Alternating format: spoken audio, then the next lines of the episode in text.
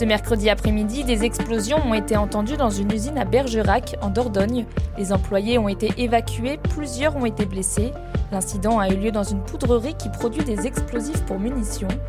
Elle est classée Céveso seuil haut, mais que signifie ce classement? On pose la question à Yves Pulici, journaliste à BFM TV.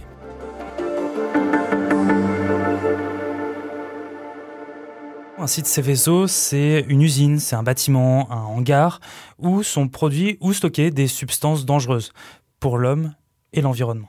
Il y a deux seuils, bas et haut. Euh, ça dépend de la quantité de matière dangereuse présente. Si une usine stocke par exemple 500 tonnes de méthanol, ce sera considéré comme seuil bas. À partir de 5000 tonnes de méthanol, là le site est classé seuil haut. Par exemple, la poudrerie de Bergerac est classée seuil haut.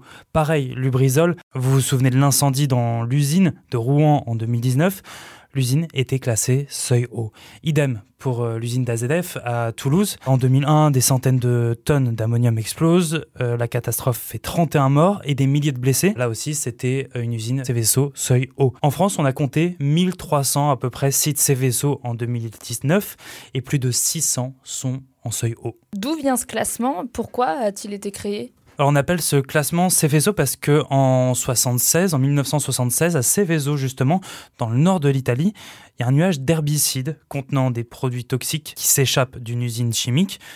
Pas de victimes humaine euh, sur le moment, mais plusieurs enfants sont hospitalisés, des milliers de bêtes d'élevage meurent dans les environs et plus de 300 hectares de terre sont contaminés. Après cette catastrophe industrielle, l'Union européenne a décidé de mettre en place cette directive Céveso en 82. C'est une directive européenne qui impose aux États membres d'identifier leurs sites industriels et donc les usines qui présentent des risques d'incidents majeurs. On ne compte pas dans les établissements Céveso les centrales nucléaires et ni les euh, sites militaires. Et j'imagine que ces sites classés Céveso sont davantage surveillés que d'autres. Est-ce qu'il existe des mesures mises en place pour limiter les accidents? Oui, ce sont des sites qui sont sous très haute surveillance, à la fois par l'exploitant, mais aussi par les autorités publiques, d'où l'intérêt de les recenser.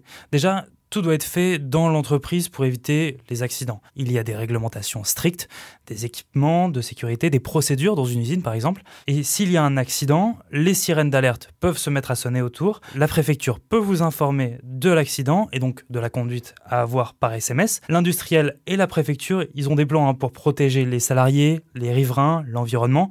On peut demander aux habitants, par exemple, de se confiner, organiser des évacuations, et ça peut aller jusqu'à l'expropriation hein, dans les zones les plus risquées. Des exercices doivent être réalisés très régulièrement. Tout le monde peut avoir à la liste des sites classés Céveso. Pour savoir, par exemple, si vous habitez dans une zone à risque, vous pouvez vous rendre sur le site du ministère de la Transition écologique et solidaire. Merci d'avoir écouté cette question info. Tous les jours, une nouvelle question et de nouvelles réponses. Nous sommes sur toutes les plateformes d'écoute. Vous pouvez vous abonner pour ne manquer aucun épisode. À bientôt.